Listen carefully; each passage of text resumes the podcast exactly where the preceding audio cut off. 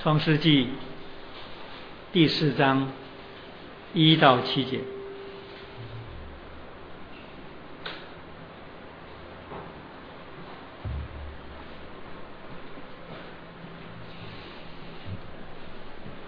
创世纪第四章一到七节，找到的话，我们一起来读这段圣经，从第一节开始读到第七节。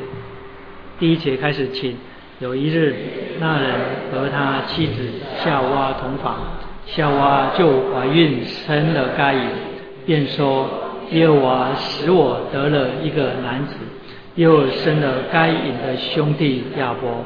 亚伯是牧羊的，该隐是种田的。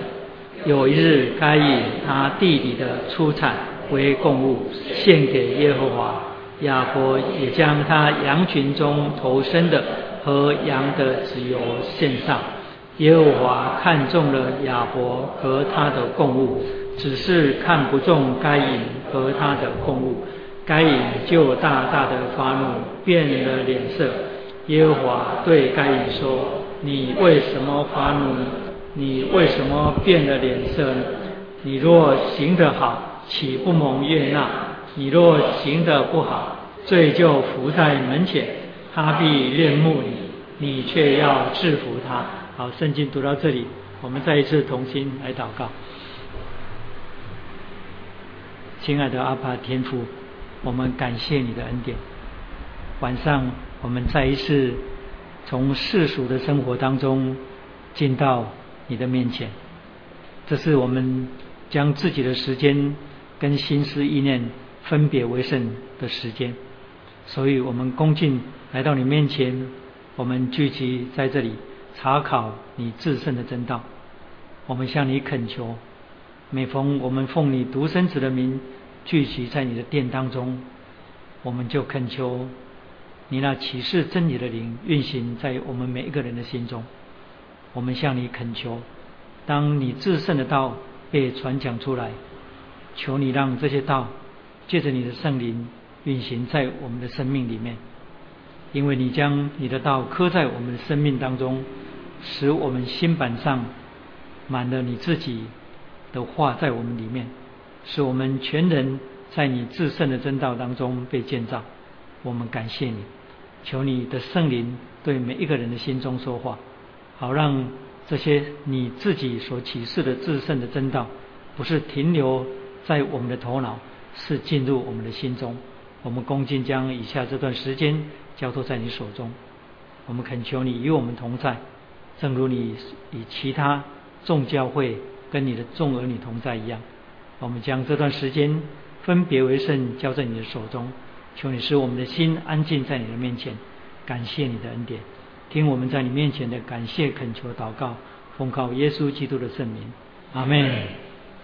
好，这是创世纪的第十三堂。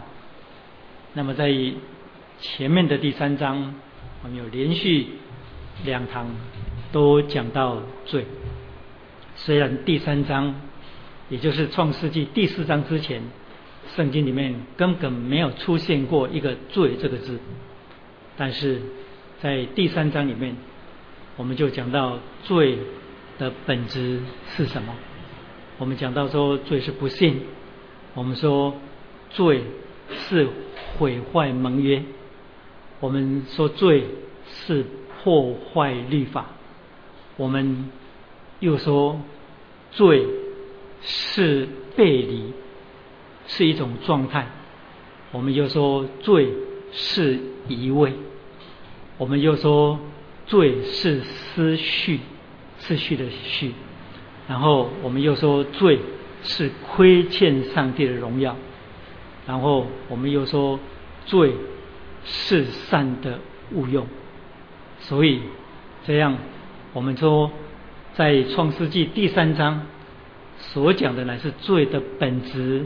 跟罪的内涵，我们又说那是罪性，那是人在上帝的面前因第一个被造的人亚当所造成的那个背离状态，以及跟神敌对的状态，那是跟神的隔绝。所以那不是人行出什么，而是人在上帝的面前那个地位失去了，跟上帝之间的那个关系有了错误。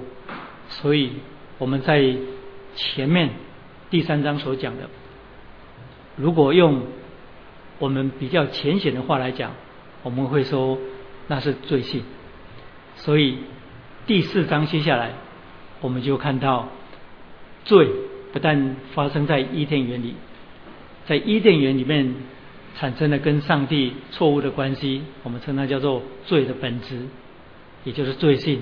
然后在第四章开始，我们就看到罪性所延伸出来的罪性，也就是产生行为。所以这样，这是伊甸园之外所犯的罪。这伊甸园之内不可能有杀人、作奸犯科这一类的行为。伊甸园之外，我们就看见说被逐出伊甸园之外的人，然后就开始产生了罪行。我们也可以这样讲，说罪行乃是罪性的延伸。这是从创世纪一直接下来你所看到的啊，圣经有记载的历史。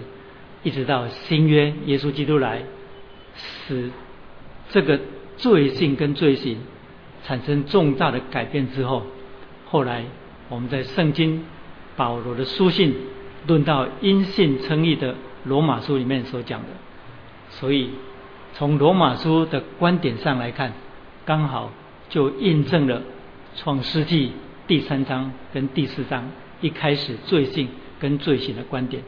那个观点是什么呢？也就是我是罪人，不是因为我做了什么坏事才叫做罪人，是因为我是有罪性的罪人，所以我才会去犯罪。所以罪行完全是罪性的延伸，这就难怪你会发现说，在宗教里面看待罪，跟圣经里面所看待的罪。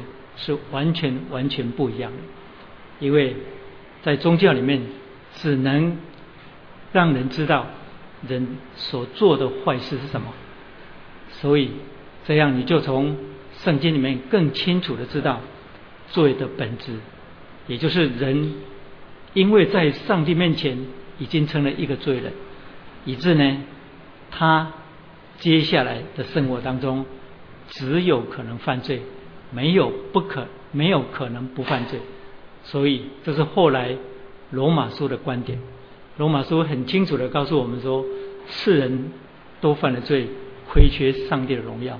我常常提到那节圣经，不可误解，以为我们犯罪，所以我们亏欠上帝的荣耀。那里提到一个其中的一样罪的本质，就是我们讲过的，我们是罪人，是因为我们亏缺了上帝的荣耀。所以那节圣经的意思是，我之所以是罪人，是因为我亏缺了上帝的荣耀。所以这样，我们从第四章在这里，我们就看见在伊甸园之外的罪行，也就是在前面三章罪性所产生的延伸。所以这样以该隐为代表，以及罪进入了人类的历史当中。然后我们看见第四章就出现了“罪”这个字眼。其实我们从前面几堂一直讲下来，我们讲了好多关于罪，比方说像特别上一堂或上上一堂，我们讲罪是什么的时候，我其实蛮担心弟兄姐妹听完了大概就不来了，因为实在是很听起来很重担。其实这个世界没有人。愿意承认自己是罪人，所以很多的福音已经改头换面，不愿意讲罪。通常就是新纪元运动所渗透的啊，所影响的许多各式各样的宗教，或者是半宗教、半哲学的信仰，你会发现说，他们会告诉人说，人只是无知，或人只是不够好。那你如果在个 TV 上面看到，或者是在聚会当中听到人家这样讲，你就不要稀奇，因为很多的聚会现在已经不讲罪了。所以有一次啊，嘉靖跟他的表妹啊，然后在过年除夕的时候，两个人因为在争辩罪到底存不存在，结果那个表妹就嘉靖的表妹，就在那边就哭出来了，这样，因为他讲不过嘉靖，就哭出来了。其实你知道吗？我们最不想听的事情，也就是人性里面的真相，其实就是圣经里面启示的真理。因为如果我们否认罪的存在，那么圣经里面说我们是违背理性的，是愚顽人，也就是一个违背理性的人。因为我们理性里面我们知道罪是存在的，所以良心也就是人的良知里面。证明人有罪，然后圣经里面说律法证明人有罪，律法英文叫 law，那 law 也可以被翻译作法律，所以法律被定在那里，所以啊刑法，然后民法各种法律定在那里啊，然后杀人处无期徒刑，所以法律定在那个地方，就证明人是会犯罪的，所以我们的良心里面知道有罪。然后律法证明我们有罪，这是从圣经里面出来的。还有就是人会受痛苦，证明人人有罪。再来就是死的存在，证明人有罪。所以在圣经里面四方面最清楚的让我们知道罪存在的证据。那我刚刚讲到说，如果我们否认罪的存在，我们是违背理性的，完全没有错。因为为什么呢？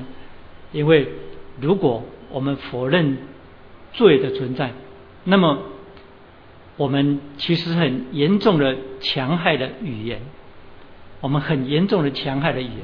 因为当我现在我们在讲罪啊，讲罪这个这个名称的时候，这个名词的时候呢，我相信就算没有信主的人，他们不知道罪性是什么，但是他们也知道罪是什么事情。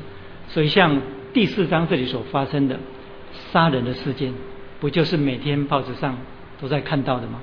难道是伊甸园之后才看到的吗？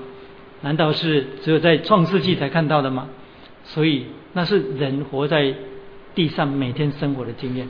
我的意思是说，我们若否认罪的存在，那么这个语言，我们是强害了这个语言的意义。你知道？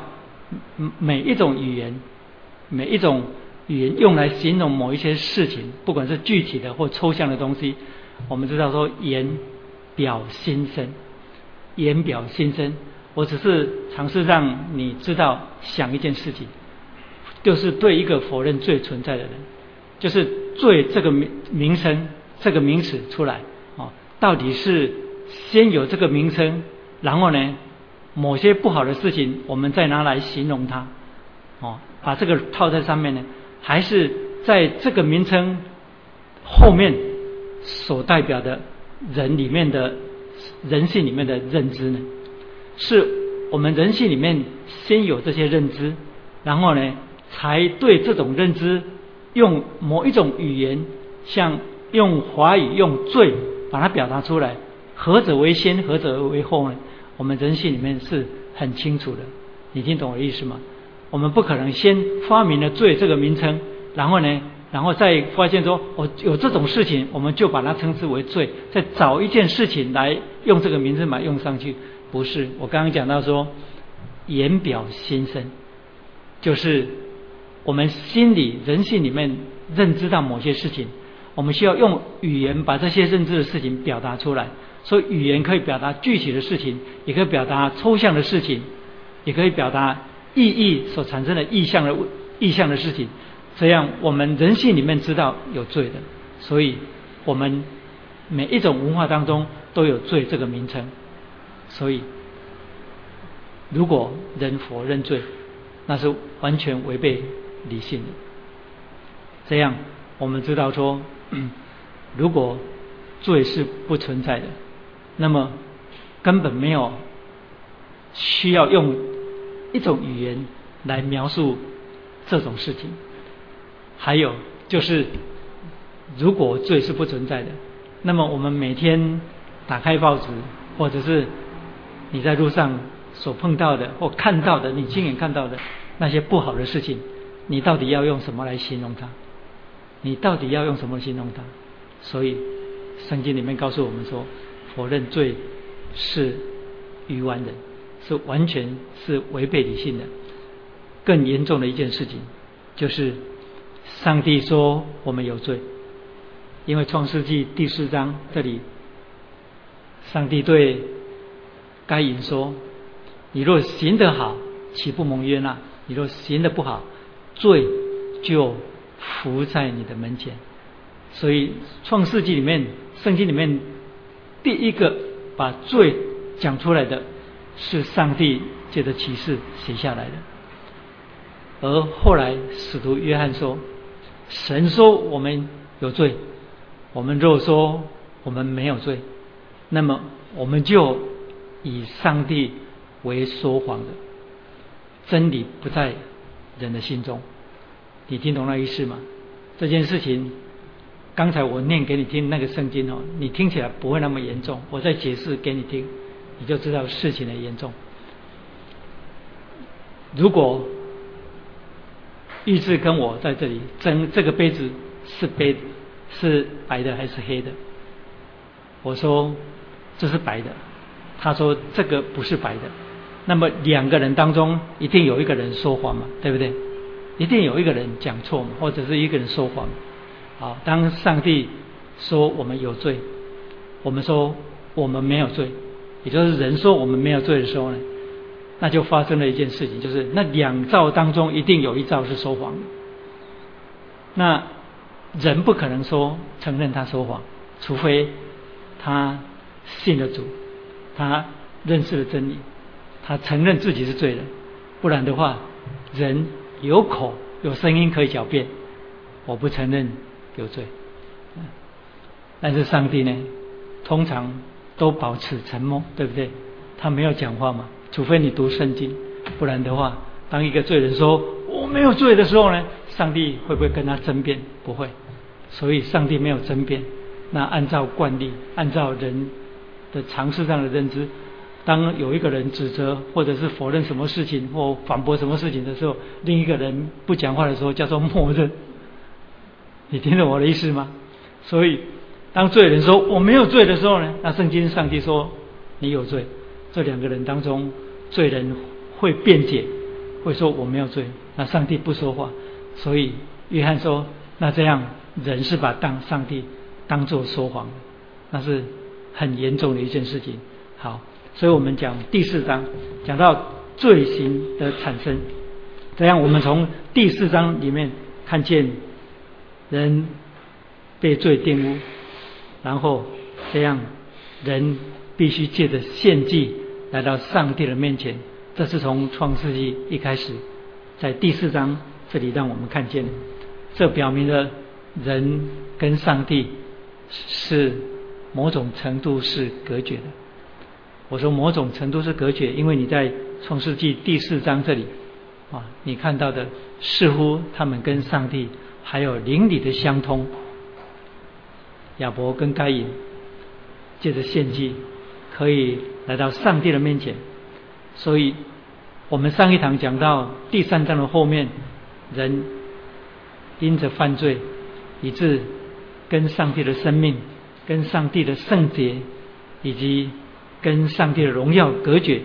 但是在第四章，我们就看见人借着献祭来到人的上帝的面前，献祭成为人亲近上帝。必要的管道跟方法。那献祭这件事情，后来我们就从旧约以色列百姓出埃及之后，看见神设立会幕，然后启示他的圣洁，又吩咐他们怎样守节期跟各种圣殿献祭的事情。这就是希伯来文化当中的血祭的表样，所以血祭的表样是从出埃及记里面才被清楚的启示出来，但是在创世纪这里，我们就看见伊甸园事件之后，也就是亚当跟他的后代，一开始他们就知道借着献祭来到神的面前亲近他。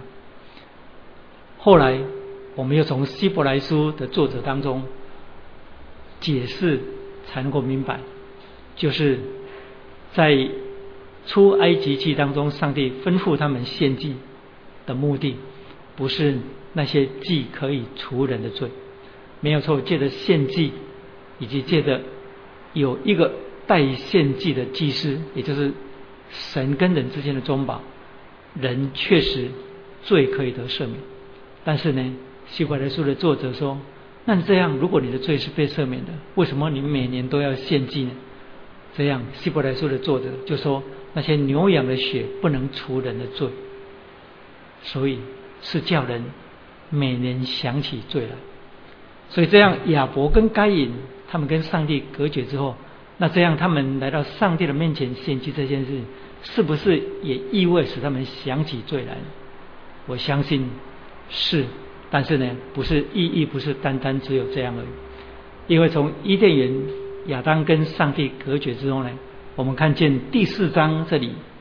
也就是亚伯跟该隐的献祭当中，跟旧约出埃及记之后，上帝吩咐以色列献祭，有一个很大的不同，这就是这中间还没有中保的设立，这中间呢还没有中保的设立。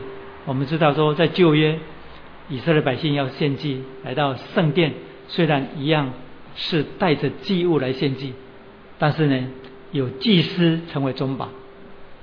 有祭司成为中保，但是我们在这里看见，这里没有设立祭司成为中保，两个人来到上帝的面前献祭，这样除了承认人有了罪之外，我们要看见人跟上帝的隔绝，从伊甸园之后呢，乃是慢慢形成跟上帝。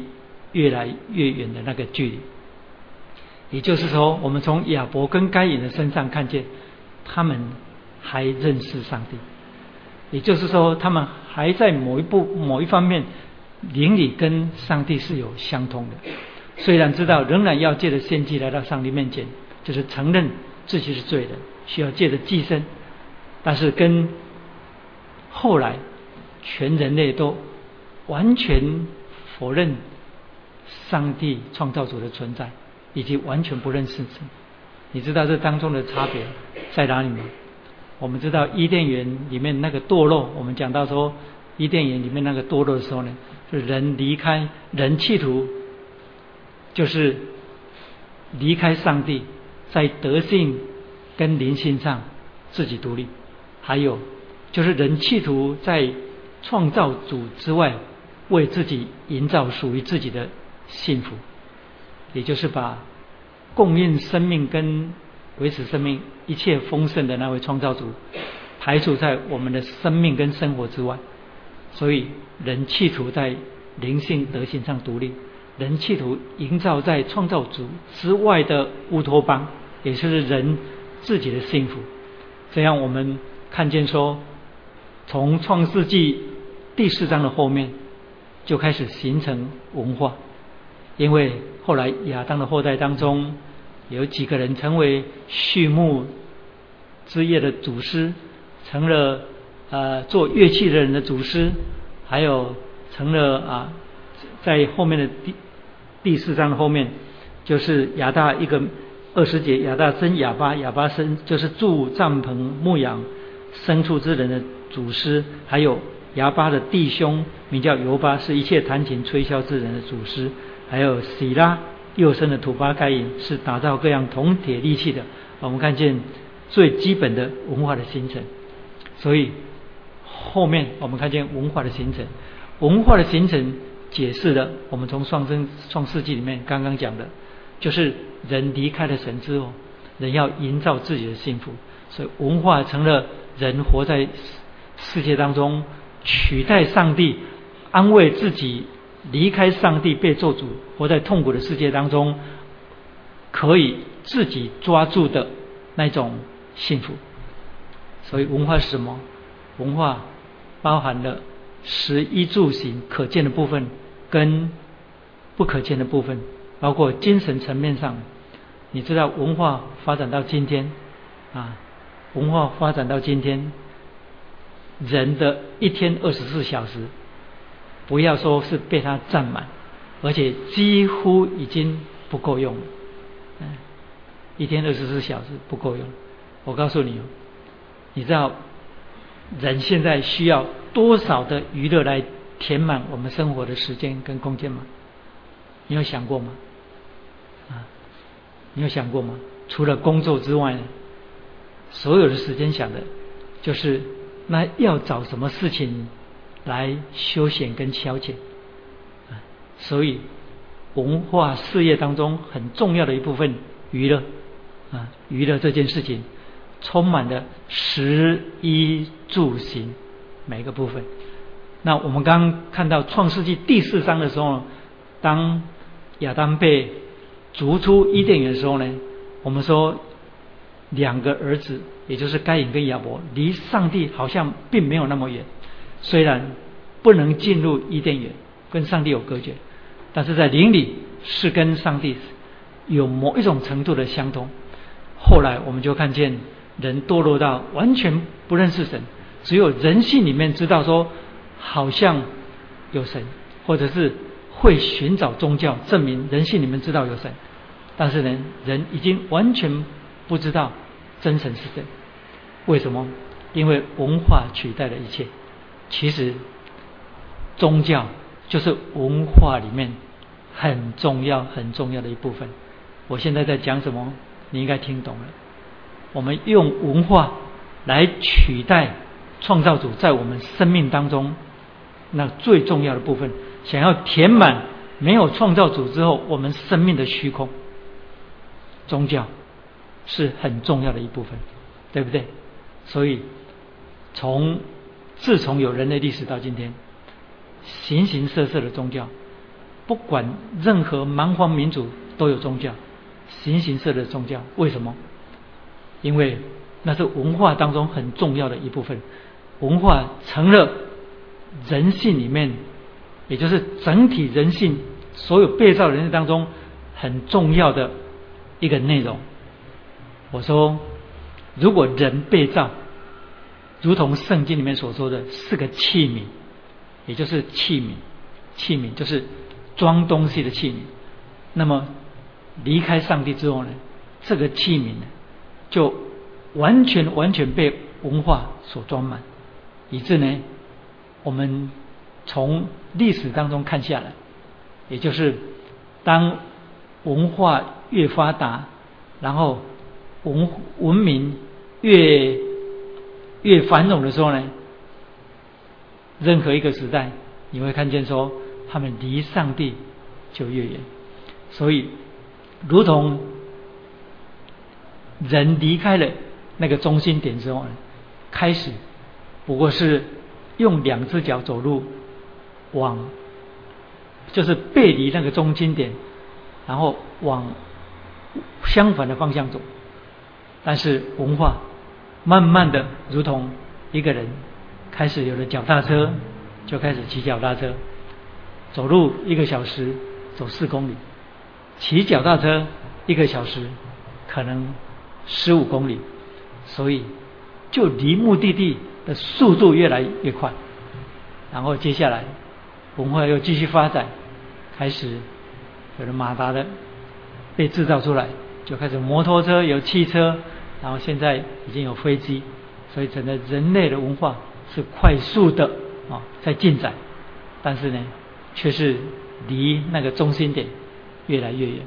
所以我们看见说，后来耶稣基督来到地上，为全人类史扭转了这种。人离开上帝，就是生命的中心点之后，那种完全背离，而且快速的奔向永远的灭亡，那种速度，独生子耶稣基督来到地上做了重大的扭转。如果没有这样，如果没有这样，我告诉你，人是没有前途，没有办法拯救。因为所有在文化当中最顶尖的成就，就是人以宗教夸耀。其实，在二十一世纪的今天，宗教也面目全非了。哎，很多早期，比方说很多宗教跟基督教信仰比基督教信仰更早的，比方说像佛教，很多很多的宗教，现在跟开始已经都变了，而且我们可以说面目全非。为什么？因为文化的内容会不断的渗透进去，然后改变宗教里面的指数。所以我刚刚提到，一个是娱乐，一个是宗教。当然，教会在历史当中，有时候甚至到今天，也受了这种很严重的文化方面的影响，叫做教会世俗化。嗯。教会世俗化，就把宗教跟娱乐两者结合起来，那是教会走偏了。所以我们从亚伯跟该隐的献祭当中看见什么？看见被逐出伊甸园之后的人性，慢慢的由文化来取代上帝。但是我们在该隐跟亚伯的身上，好像看不到这一点。再来第三点，我会讲到，有一日那人和他妻子夏娃同房，夏娃就怀孕生了该隐，便说耶和华是得了一个男子。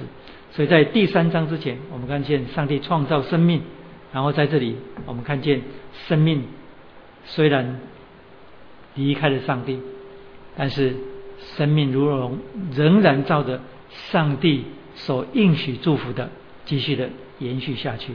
只是我们所看见的是生命的起源是上帝，但生命的延续好像是出于人。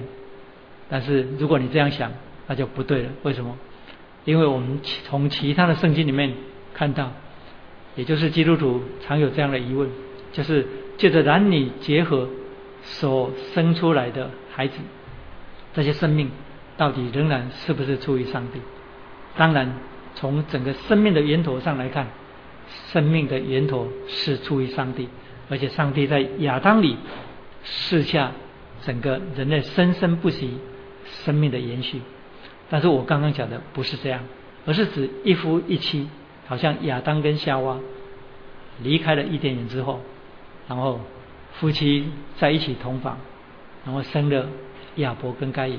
这生命到底是不是出于上帝？仍然是出于上帝。所以我的意思是什么呢？我是说，生命的起源是上帝，生命的延续仍然是出于上帝。根据了圣经耶利米书第一章第五节，也许你们我念出来，你们回去自己查。耶利米书第一章第五节，上帝对耶利米说：“你我还未将你造在腹中，我就认识你。”我还未出你使你出母腹，我就已经分别你为圣。好，既然带翻了，我们就翻过来看，先知耶利米书，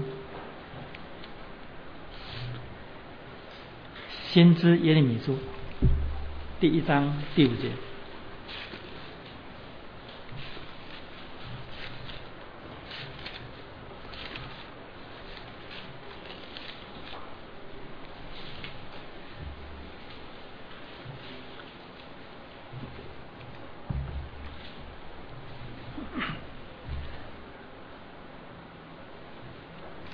耶利米书第一章第五节，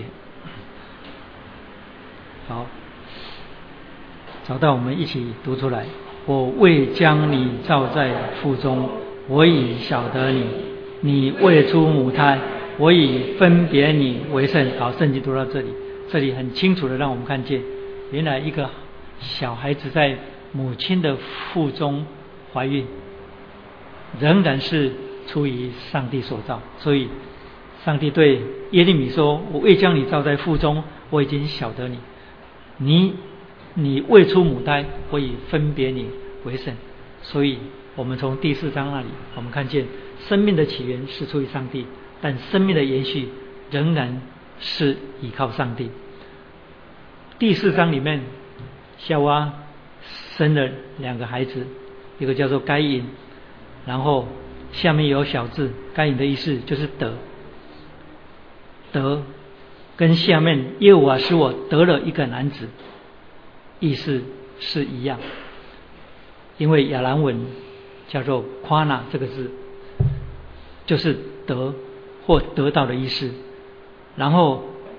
又生了该隐的兄弟亚伯，所以这样我们在后面创世纪里面几乎看到每一个生下来的这些亚当的后裔，圣经里面有时候都会加上注解是什么意思。如果你查考你所用的注解的书，也就是该隐是德，还有亚伯。亚伯的意思是虚空，所以有些注解书就喜欢从创世纪里面这些人名当中去解释圣经里面的含义。所以堕落之后呢，该隐是德，那么那个德，我刚刚讲到亚兰文是夸纳这个字，也用在制造或者是造，所以。有注解书里面提到说，亚当堕落之后，夏娃就说他生了的孩子是他造了一个人，就如同在伊甸园里面上帝造亚当一样。因为这里提到说，使我得了一个男子，那个得那个亚兰文夸拿这个字也可以解释成为造，也就是他造了。一个男子，好像在伊甸园里面，上帝造了亚当一样。但是我们知道说，这样子讲圣经有一点危险。为什么呢？因为夏娃这里说，耶和华使我得了一个男子，所以是借上帝的帮助。原文的意思是借上帝的帮助，夏娃得了该隐。那亚伯呢？注解书里面又说亚伯的名字可以解释成为虚空，因为亚伯活得不长，所以呢他的名字叫做虚空。但是我们知道说，我们在圣经里面看见这些命名，因为这些命名不是亚当跟夏娃他们事后命名。我的意思是说，不是该隐后来他整个的生命。呈现出失去了上帝之后呢，想要在这世界当中有所得，所以呢，亚当跟夏娃就把他这个孩子取作该隐，叫做德。也不是因为亚当跟夏娃后来看见亚伯早早的就死掉了，被他哥哥打死的，所以就把他取名叫做虚空，因为这个命名是亚当跟夏娃命的，也就是。他们生下来之后，他们把它取名叫这样，但是命名确实反映了父母的心态，也就是亚当跟夏娃他们的心态，所以他们把该隐取作德，因为被逐出伊甸园之后，有人说是因为他们失去了在医院里当中的福分，所以想得世界，要这样解释，当然不是不可以。但是我刚刚讲了，就该隐本身来讲，他被生下来就被取那个名字，所以这样我们从后面圣经里面看见上帝为人命名的时候呢，通常我们看见那个命名代表了上帝的祝福，也就是说，如果从圣经里面看上帝命名，那么那个名字当中就带有上帝所发出来的。能力，所以上帝为亚伯兰改名为亚伯拉罕，称他为多国之父。所以那个祝福不是空的，是有能力的。然后上帝把雅各改名叫做以色列，以色列 Israel 的意思就是上帝的王子的意思。所以那些话当中也就是那个名字，上帝把他们改了之后，然后那个改的人名字里面带着祝福，和上帝有能力成就那个祝福。那么人因为有上帝的形象跟样式，所以取名字有没有带有这个能力呢？有时候有。所以我们在这里看见该隐确实活出他离开伊甸园之后一个不认识上帝人的野心，有没有可能？有的。至于亚伯，亚伯的生命是虚空的吗？亚伯的生命不是虚空的。所以这样，我们来看关于这个献祭，为什么上帝悦纳亚伯的献祭，却不悦纳该隐的献祭呢？所以我们首先看到说，该隐是种地的。有一日，该隐拿地里的出产为供物献给耶和华，亚伯也将他羊群中头生的和羊的子油献上。但耶和华看中了亚伯和他的供物，只是看不中该隐和他的供物，该隐就大大的发怒。我们一定会觉得奇怪，就是亚伯是牧羊的，所以这样，他从他所牧的羊群当中，他拿寄生出来献祭，很自然。然后该隐是种地的，因为圣经里面这样讲，所以他拿地里的出产来献祭，也是理所当然。所以为何上帝会看重亚伯所献的祭，却看不中该隐所献的祭呢？如果要说笑话。当然，我们可以说，是不是上帝比较喜欢吃羊肉，他比较不喜欢吃谷类的东西？我们知道说这是笑话，绝对不是这个样子的。所以这样，我们首先看亚伯的献祭跟该隐的献祭有何不同？亚伯所献的，其实就是后来立位记里面所记的燔祭。亚伯所献的祭物，其实就是立位记第一章一开始的那个。燔祭，燔祭是什么？燔祭是赎罪祭。来，你翻过来看，立位记第一章。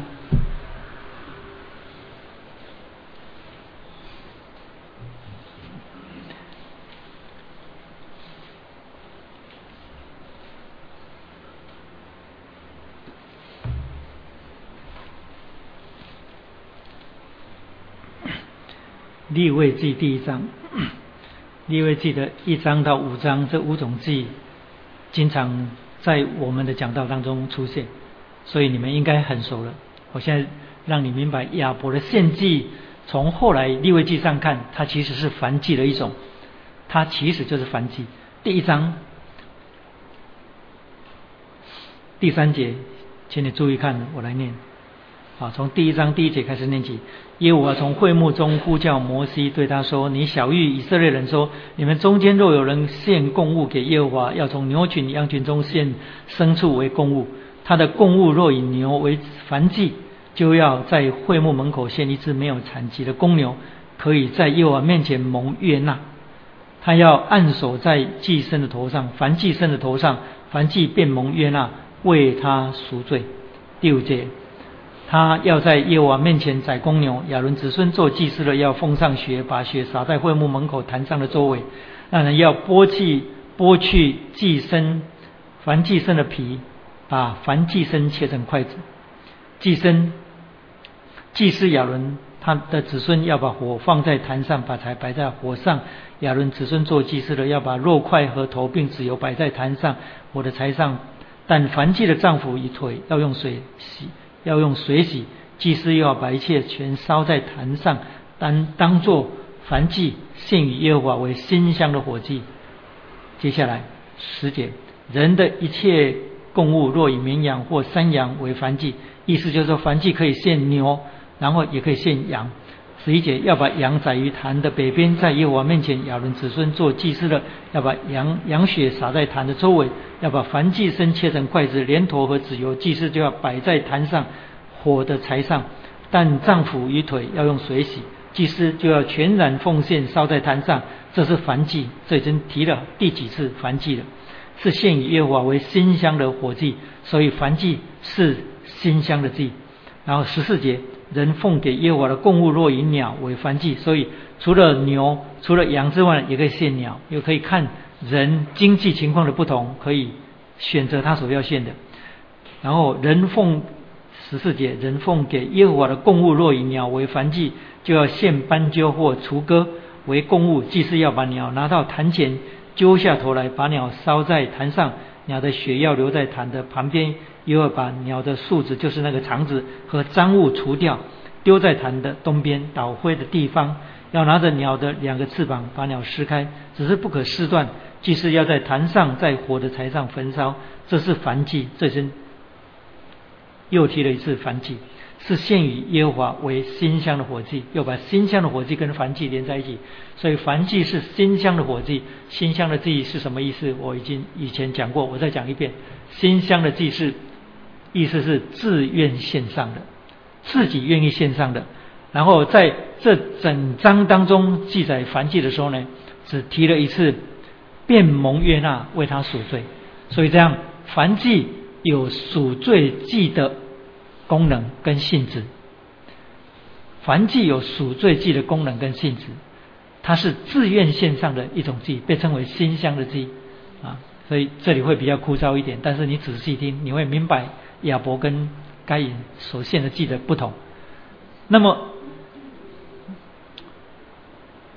好像有人有问题，好，先不要发问了，哎，可是后面又有论到赎罪记，你翻过来第四章，第四章有论到赎罪记，因为第一章第到第五章是讲五种记，这五种记全部在预表基督，这之前我们讲过的。第四章，第四章再讲赎罪记，耶和华对摩西说：“你小谕以色列人说，你注意看这里。”若有人在耶和华所吩咐不可行的什么事上误犯了一件，或是受高的祭司犯罪，使百姓陷在罪里，就当为他所犯的罪，把没有产疾的公牛犊献给耶和华为赎罪祭。他要牵公牛到会幕门口，在耶和华面前按手在牛的头上，把牛宰耶和华面前。受高的祭司要取些公牛的血带到会幕，把指头蘸于血中，在耶和华面前对着圣所的幔子弹血七次。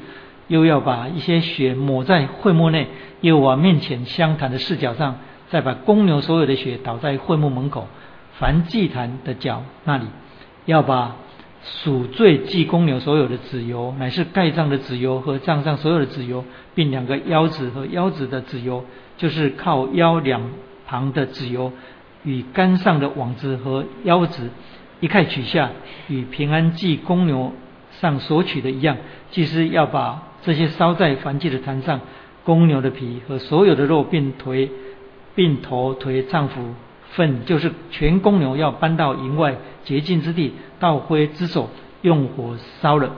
然后接下来十三节，刚刚提到的前面，然后接下来十三节，以色列全会众若行的耶和华所吩咐不可行的什么事，误犯了罪，是隐而未现，会众看不出来的。会众一知道所犯的罪，就要献一只公牛。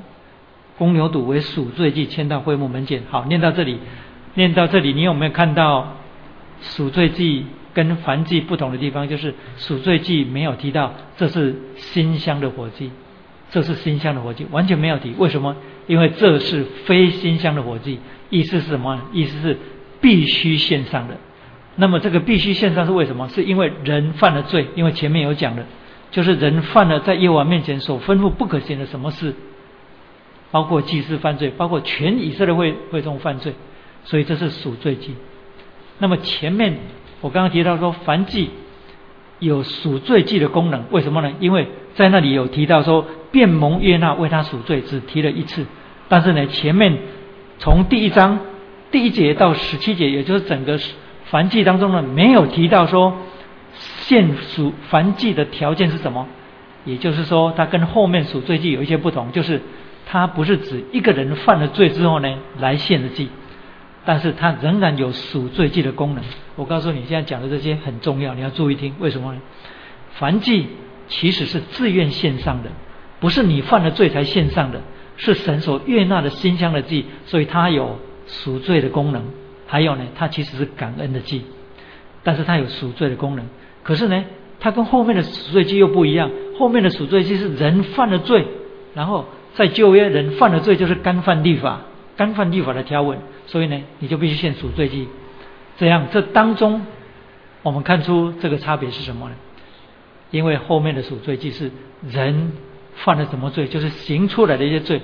但是一个献赎罪、一个献燔祭的人，就是献馨香的祭、感恩的祭的人，当他献燔祭的时候呢，他其实也有赎罪的功能。那个罪是指什么罪呢？那个罪基本上是承认人在上帝面前是个罪人，不是指他做了什么事情。你们记不记得约伯记？约伯一开始在圣经里面，当他的家体的家人。聚集在一起举行家里的宴会的时候呢，home party，那么主主他们开 home party 的时候呢，完了之后呢，约伯就为他的儿女献祭，那个祭就是燔祭。为什么要献那个燔祭？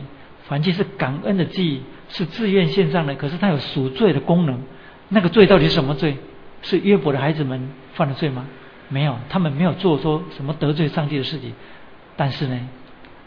那个罪，却有赎罪的功能，是在告诉我们，就是人在上帝面前承认自己是个罪人，也就是他承认他自己有罪性在上帝的面前。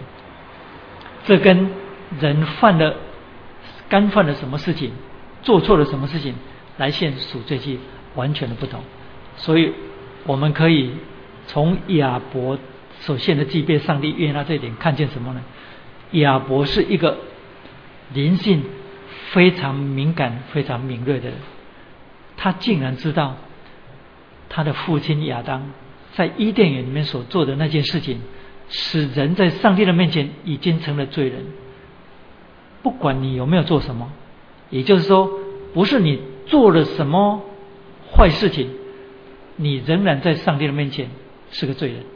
这样人来到上帝的面前，没有罪来献燔祭的时候呢，已经在承认这一点。所以这是燔祭跟赎罪祭不同的地方。因为后面的赎罪祭讲得很清楚，是人做了耶和华所吩咐不可行的那些事情，他必须要牵牛羊来到会幕门口来献祭。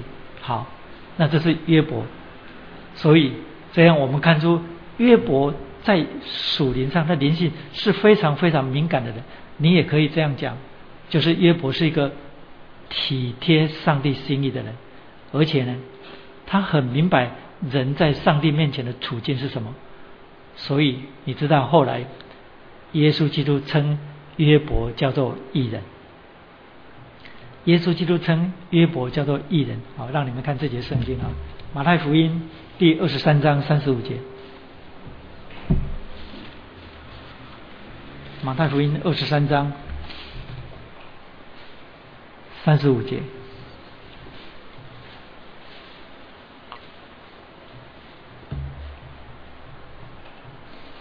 马太福音二十三章三十五节，耶稣基督责备法利赛人的欺货，讲到他们的假冒为善。三十五节，三十五节一起念来。叫世上所流异人的血都归到你们身上，从异人亚伯的血起，直到你们在殿和坛中间所杀的巴拉加的儿子撒加利亚的血为止。哦，所以耶稣基督说亚伯是个异人，这在圣经里面只出现这样一句话。为什么亚伯是个异人？从他所献的祭当中你就看出他是个异人。为什么呢？因为他很清楚人在上帝的面前所处的地位跟情境是什么，即使他没有犯什么错，他都还没有做出什么行为出来，但是呢，他的献的祭已经承认他在上帝的面前是个罪人。那么该隐所献的呢？我们知道该隐所献的是谷物，那么从立位祭的角度上来看呢，那是素祭，那是素祭，素祭是什么祭？数据是一种感恩的记载。你翻到第二章立位记的第二章，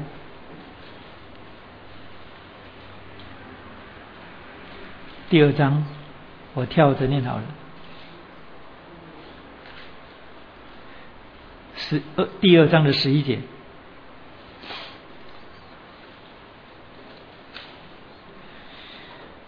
第二章十一节，凡献给耶和华的数据都不可有效，因为你们不可烧一点硝、一点蜜当做火祭献给耶和华。这些物要献给耶和华作为出手的供物，只是不可在坛上献为馨香的祭。凡献为素祭的供物，都要用盐调和，在素祭上不可缺了你上帝立约的盐。一切的供物都要配盐而献。若向耶和华献出手之物为素祭，要献上烘了的禾禾穗子，就是嘎了的新穗子，当做出手之物的素祭，并要抹上油，加上乳香，这是素祭。好，素祭就是以谷物没有磨过的出手的谷物，或者是磨成很精细的面粉。前面就是第一第二章的前面。好，来，我念第二章第一章的前第二章的前面。若有人献素祭为公物给耶和华，要用细面浇上油，加上乳香。所以呢，谷物磨成的细面粉，或者是出手的谷物没有磨成的都可以。那素祭也是馨香的祭，也就是它也是自愿献上的。那么素祭是一种感恩的祭。还有很重要的一点就是素祭。被称为同线的祭，同线同一同的同，同线的祭。什么叫做同线的祭？就是数祭不能单独献上。这圣经出在哪里？呃，立位记的，我看一下，立位记的第二十三章，立位记二十三章。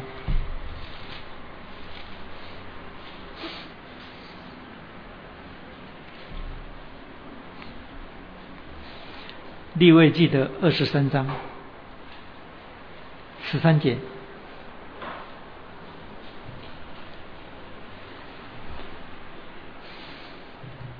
立位记二十三章第十三节，好，找到的话一起念来。铜线的数据就是调有的细面，依法十分之二作为馨香的火祭，献给耶和华。铜线的奠祭要酒一心四分之一，好。这里提到，好，圣经一节就好。这里提到数据的性质是什么？同线的数据。那什么叫做同线的数据？同线的数据就是它不能单独线上。那么它不能单独线上，它要跟什么一起线上？你从利未记二十三章你看下去，你就知道说，它必须跟凡祭一同线上。它必须借着寄生的血一起线上。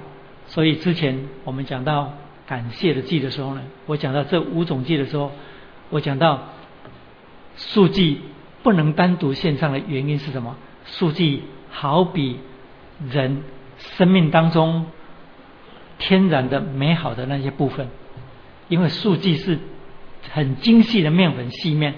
我们现在每一个人吃面面包吃面粉吃面粉都是吃细面，对不对？以前呢，以前一般人是吃吃粗面。只有有钱人家，或者是很特别的日子才吃那个细面，磨得很细的，所以很精细的面，在告诉我们什么？就是我们人性当中那些美好的部分。一个人如果没有信耶稣，一个人如果没有信耶稣，很多没有信耶稣的人，他们也非常好，对不对？个性也好，品性也好，做人也很好。然后这种人来参加侍奉。可不可以？这种人让他站讲台可不可以？不可以。为什么？这种人来到上帝面前会蒙冤吗？不可能。为什么？因为这如同数祭，也就是你必须搭配凡祭或赎罪祭献上。意思就是说，一个得救的人，他才有资格献上数祭。所以数祭被称为同献的祭。意思就是这样，他在表征我们生命当中那些美好的部分，除非我们这个人得救了，不然那些部分不可能讨上帝的悦纳。也就是人必须先蒙拯救，我们生命当中的一切，我们生活当中的一切所献上的，才有可能蒙悦纳。这样我们看见该隐所献的是什么呢？它其实是献数据，那么数据。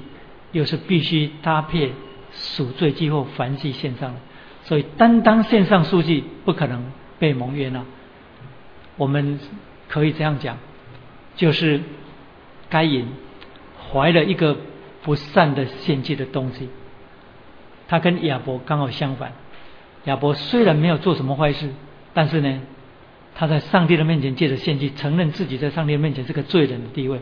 但该隐不是，该隐贸然的把数据自己献上，因为数据必须搭配赎罪祭或燔祭献上。你说那就奇怪了，他是种田的，他哪里有牛跟羊寄生？我们刚刚看到燔祭的时候呢，燔祭献动物，你有钱献牛羊。没有钱，你可以献鸽子，也可以。还有，你也可以。我我的意思是说，该隐也可以拿一些谷物跟亚伯换寄生来献呢。因为在出埃及记后来我们看见人来到殿当中献祭，不是每一个人都是养牛养羊的，你可以去买来献祭，买来的都可以。所以这样我们看见该隐有一个。不善的动机，除了这个之外，还有什么不善的动机？我们看，再回到刚才的圣经第四章第三节，有一日该隐拿地里的出产为供物献给耶和华，亚伯也将他羊群中头生的和羊的脂油献上。耶和华看中亚伯和他的供物，只是看不中该隐和他的供物。所以，在这里，圣经很清楚的告诉我们，就是上帝先看中亚伯这个人，然后才看中他的公物，然后上帝看不中该隐这个人，连带的也看不中他所献上的，因为圣经讲得很清楚，耶和华是看中亚伯，然后才是看中他的公务，这样我们。从这段圣经里面也看见，亚伯其实是献最好的。为什么？因为他把头生的拿出来，那是羊群当中最贵重的。那该隐呢？圣经里面只提到他是献田里的公物，而我们在利未记里面所看到的是，如果是献谷物，你必须献出所的谷物，出手的就是第一批你刚刚收割下来的。也就是相等于牛羊当中的头生的意思，但是圣经里面没有提到该隐是这样献的，也意思就是说他不是献最好的，所以圣经上帝对该隐说：“你为什么发怒呢？为什么变了脸色？你若行得好，岂不蒙冤呐？这个行得好或行得不好，指的是什么？指的是他献祭的动机。”以及包括他这个人嘛，我相信两者都是，所以这样真言里面有这么一句话是很重要的，在描述该隐的陷阱。真言里面我忘了是第几章，我要找一下。真言第二十一章第二十七节了。真言第二十一章二十七节。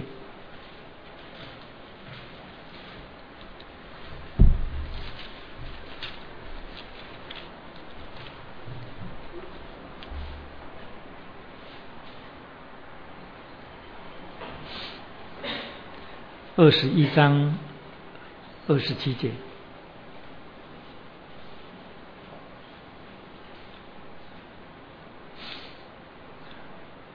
二十一章二十七节。好，我们一起。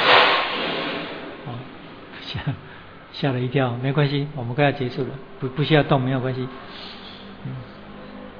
二十一章二十七节一起念出来：恶人的祭物是可憎的。何况他存恶意来献呢？我刚刚提到说，上帝对该隐说：“你若行得好，岂不蒙冤呐？你若行得不好，罪就伏在你的门前。”所以他行得不好，到底是指什么？到底是指他献祭这件事情呢？他的动机不善呢？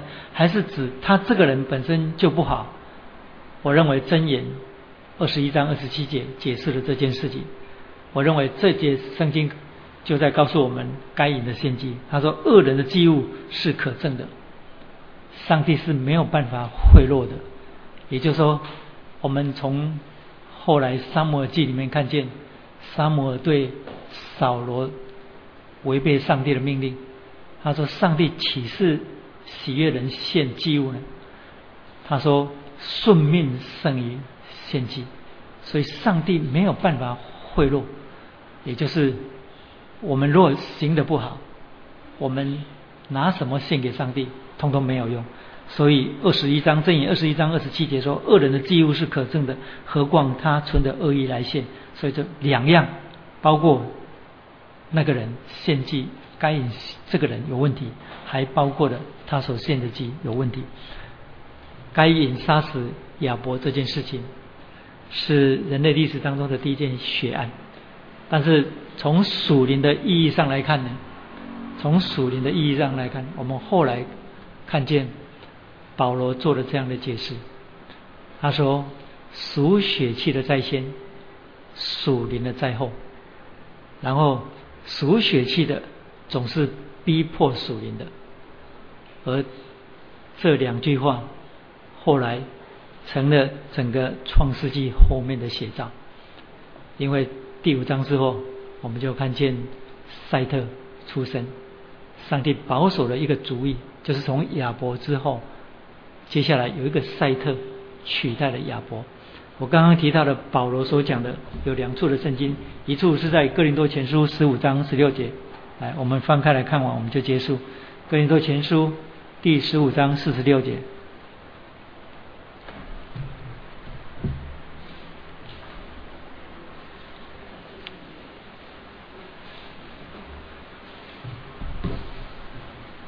格林多前书十五章四十六节，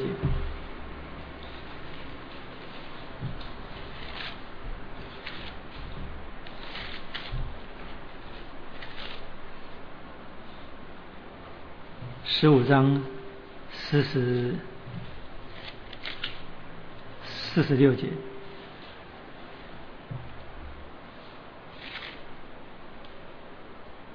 一起念来，但属灵的不在先。属气的先，以后才有属灵的。好，你再翻后面加拉太书四章二十九节。加拉太书四章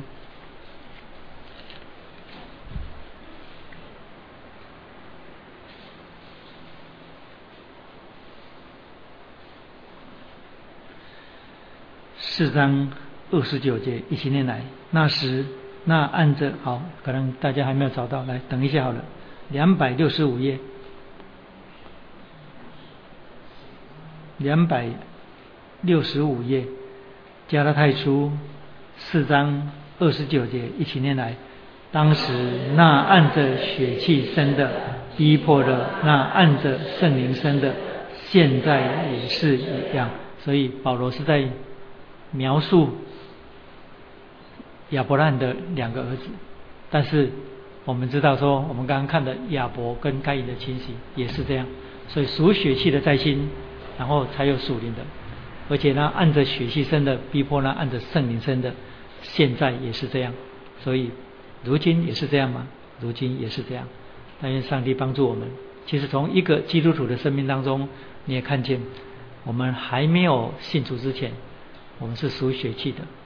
所以属血气的在先然后属灵的在后也是一个基督徒生命转变的写照。好我们今天讲到这里这是创世纪第十三堂我们可以有一些交通有问题的话可以提问但